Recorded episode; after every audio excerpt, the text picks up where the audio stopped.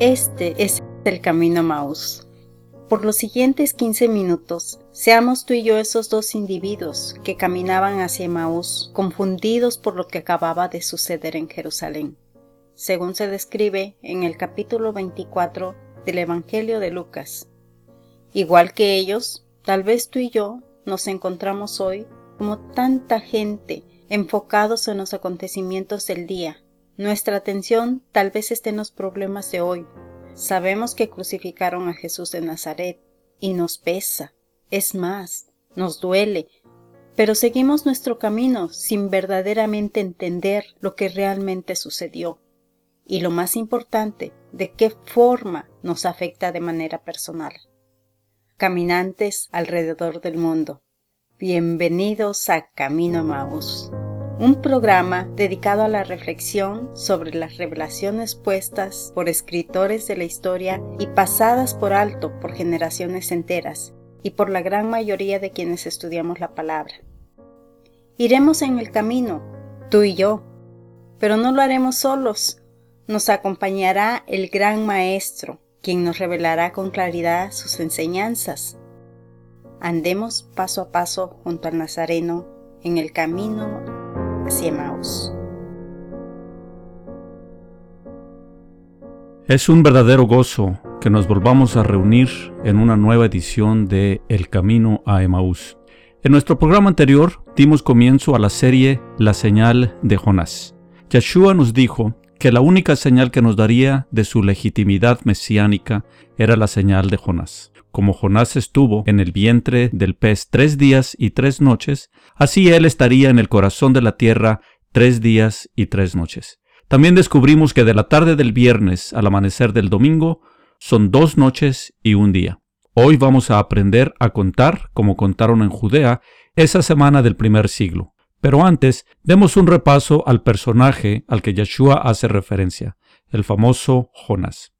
Jonás es uno de los llamados profetas menores. La historia del libro con su mismo nombre se desarrolla alrededor de los años 793 y 782 a.C.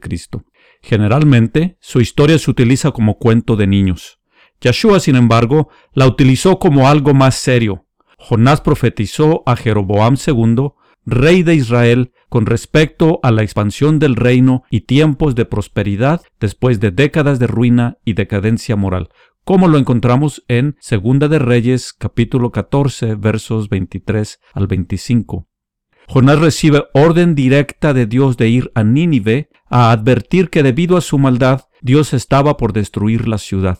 Recordemos que Nínive era una ciudad fundada por nada menos que Nimrod, ubicada en Asiria, lo que en ese tiempo era la potencia mundial. Se caracterizaba por sus guerreros sanguinarios e implacables.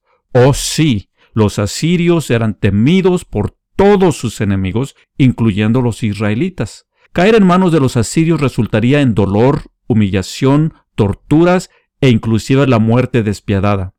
Nos cuenta el relato que entonces Jonás huye en sentido contrario y se embarca en el puerto de Jope, el mismo puerto en donde siglos después el apóstol Pedro tendría la visión del manto con los animales inmundos zarpa a la mar y se queda dormido en el barco. Se desata una fuerte tormenta y los tripulantes rezan a sus dioses, todos menos Jonás, lo cual despierta sospechas. Lo interrogan y él les revela que es hebreo y que la tormenta se debe a que desobedeciendo una orden directa de Dios, viene huyendo. Pide que lo arrojen al mar. Al principio ellos se niegan, pero terminaron echándolo a bordo. Es aquí donde se pone interesante la historia. Tras caer al mar, un gran pez lo devora. Jonás pasó tres días y tres noches en la barriga del pez, y después de este tiempo, el pez lo vomita en tierra firme. Dios vuelve a hablar a Jonás con la misma orden, que vaya y predique a gentiles de su inminente destrucción. Esta vez, Jonás obedeció de inmediato. Nínive atendió a la advertencia y debido a su arrepentimiento, Dios no la destruyó. En el texto hebreo, Jonás capítulo 1 versículo 17 dice, Shalosh Yom Shalosh Layil. Tres días y tres noches. Shalosh, tres. Yom, día. Nuevamente, Shalosh, tres. Layil, noche. Shalosh Yom Shalosh Lail, tres días y tres noches, no más, no menos. El hecho que este periodo se defina con días y noches denota precisión. No hay margen para hacer un mal cálculo, no es un tiempo aproximado, son tres días y son tres noches, lo que hoy mediríamos como 72 horas. Ahora bien, el problema no son los tres días y tres noches de Jonás, sino los tres días y tres noches que Yeshua debería pasar en el sepulcro, dado que fue la única señal. Efectivamente, el Hijo del Hombre estuvo en el sepulcro tres días y tres noches, sin lugar a dudas, tres días y tres noches. Cumplió su promesa, tres días y tres noches. ¿Cómo podemos deducir y tener la certeza que fueron tres días y tres noches? En el programa anterior, Juan nos recordó en el capítulo 19 de su Evangelio, versículo 42, que era la preparación de la Pascua de los judíos. Es aquí donde está la clave. La referencia a la Pascua de los judíos debería bastar para contabilizar los tres días y tres noches, pero nuestro abandono del mandamiento a guardar las fiestas del Eterno nos impiden ver con claridad. Recapitulemos los detalles básicos de las instrucciones sobre la Pascua de los judíos. Por cierto, esta celebración se festeja antes del Sinaí, mientras aún estaban en Egipto. En el día 10 del primer mes, llamado Aviv, se seleccionaba un cordero de un año y sin defecto. Se inspeccionaba por cuatro días y en el día 14 se sacrificaba entre las dos tardes, es decir, entre las 3 de la tarde y la puesta del sol. Con la puesta del sol iniciaba el primer día de panes sin levadura. Entonces se comía el cordero que se acababa de sacrificar y se comía con las hierbas amargas y pan sin levadura. El primer día de esta fiesta es día de descanso, o sea, Shabbat, sábado. Lo primero no es difícil de entender, es más bien lo último en donde se nos dificulta. El 15 de Aviv es día de fiesta, en inglés es holiday o holy day, lo cual se traduce día santo, día separado, día de adoración. Tengamos en cuenta que si el 14 de Aviv cayera en lunes, el martes se descansa. Y si el 14 cae en martes, el miércoles 15 se descansa. A manera de ilustración, utilizaré la fiesta tan conocida de la Navidad. En la mayoría de los países, se preparan para la Navidad el 24 de diciembre, y hay quienes cenan el 24 en vísperas de la fiesta. Es decir, que la preparación se realiza durante el 24 y el 25 es en sí la celebración. Sin importar qué día de la semana sea, la fiesta es el 25. Así sea lunes, martes o cualquier día. Se celebra el 25 de diciembre. Regresando a lo que Juan llama la Pascua de los judíos, y de acuerdo al registro histórico del calendario judío, el año que Yeshua fue sacrificado, el 14 de Aviv, fue miércoles. Esto se puede verificar en la base de datos astronómica del Departamento de Aplicaciones Astronómicas del Observatorio Naval de Estados Unidos, en donde se constata que en el año 31 AD el equinoccio vernal sucedió el viernes 23 de marzo a las 5 a.m. y la luna nueva el martes 10 de abril a las 2 p.m. Por lo tanto, la noche del creciente visible fue el miércoles 11 de abril el primero de Aviv, el jueves 12 de abril, y el 14 de Aviv, el miércoles 25 de abril. ¿Aún no te resulta claro? Echemos mano a lo que el maestro nos mostraría como caminantes a Emaús. Leo de Levítico capítulo 23, versículos 4 al 8. Estas son las fiestas solemnes del Señor, las convocaciones santas a las cuales convocaréis en sus tiempos en el mes primero, a los catorce del mes, entre las dos tardes, Pascua es del Señor. Y a los quince días de este mes es la fiesta solemne de los panes sin levadura al Señor. Siete días comeréis panes sin levadura. El primer día tendréis santa convocación, ningún trabajo de siervos haréis. Y ofreceréis al Señor siete días ofrenda encendida. El séptimo día será santa convocación, ningún trabajo de siervo haréis. El mandamiento claramente dice que el 14 del primer mes se observa la Pascua.